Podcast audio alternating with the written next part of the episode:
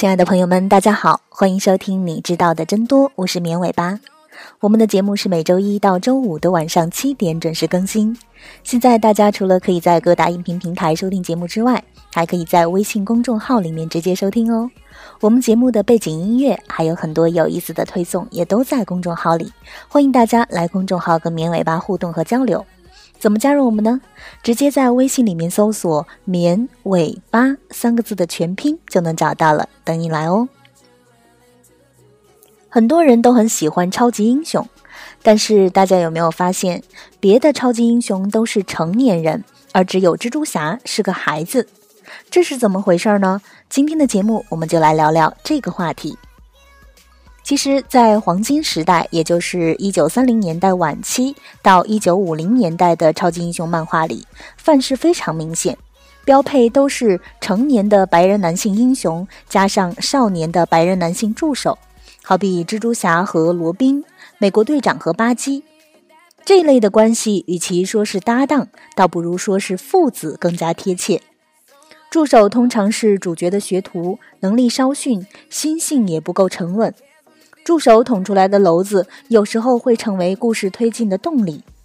另一个方面，读者和助手同为少年，在故事中的身份是人，而英雄的身份是神。作者们认为，读者可以以助手的视角沉浸到故事里，站在神的身边。不过，这种太模式化的设置，很快就让读者和作者都产生了厌倦的情绪。到了二战后的白银时代。超级英雄漫画的创作变得更加多元化了，出现了不那么完美的英雄，比如钢铁侠、绿巨人等等；出现了超级英雄团队，比如神奇四侠、X 战警；还出现了身为成年人有性格的助手，比如战争机器、猎鹰等等。另外，也出现了黑人、女性等各式各样的主角。这些白银时代的角色里，最经典的恐怕还是蜘蛛侠。斯坦李回忆过，自己当年找到漫威的老板马丁·古德曼，陈述了蜘蛛侠的构思。主角是个高中生，因为偶然的机缘获得了类似蜘蛛的能力。这个主角在现实生活中有各种各样的问题，也不受女生的欢迎。然而，古德曼觉得这个创意太不靠谱了。他认为，超级英雄就应该是成年人，少年就应该老老实实的当助手。更别提还是个活得很窝囊的少年了。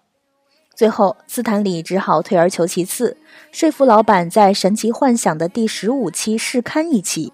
反正这本刊也不好卖，马上就要停刊了。后面的事情大家都知道了，《神奇幻想》卖疯了。后来刊号改成《神奇蜘蛛侠》，一口气出到现在，还带出了无数的衍生刊、改编的游戏、动画和电影。其实道理很简单。二战后，美国经历了婴儿潮，经济也在迅猛发展，少年人市场非常大，让他们带入一个男一号，当然比带入身为助手的男二号要好得多了。在那之后，少年英雄也是越来越多，不光有新的少年英雄，旧的助手们也纷纷自立门户成为英雄，还有专门的少年英雄团队。不过，要说代表着少年心性的男主角，还是要算蜘蛛侠独一份。虽然蜘蛛侠后来经历了很多，但大家记住的永远是少年版的蜘蛛侠。不过有趣的是，主流文化对超级英雄里少年人就是助手的刻板印象一直持续了下去。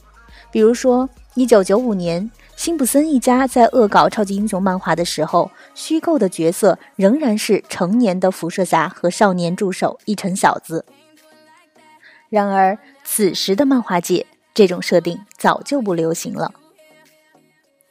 好的，以上就是本期节目的所有内容了，感谢大家的收听，也欢迎大家来公众号跟绵尾巴互动和交流。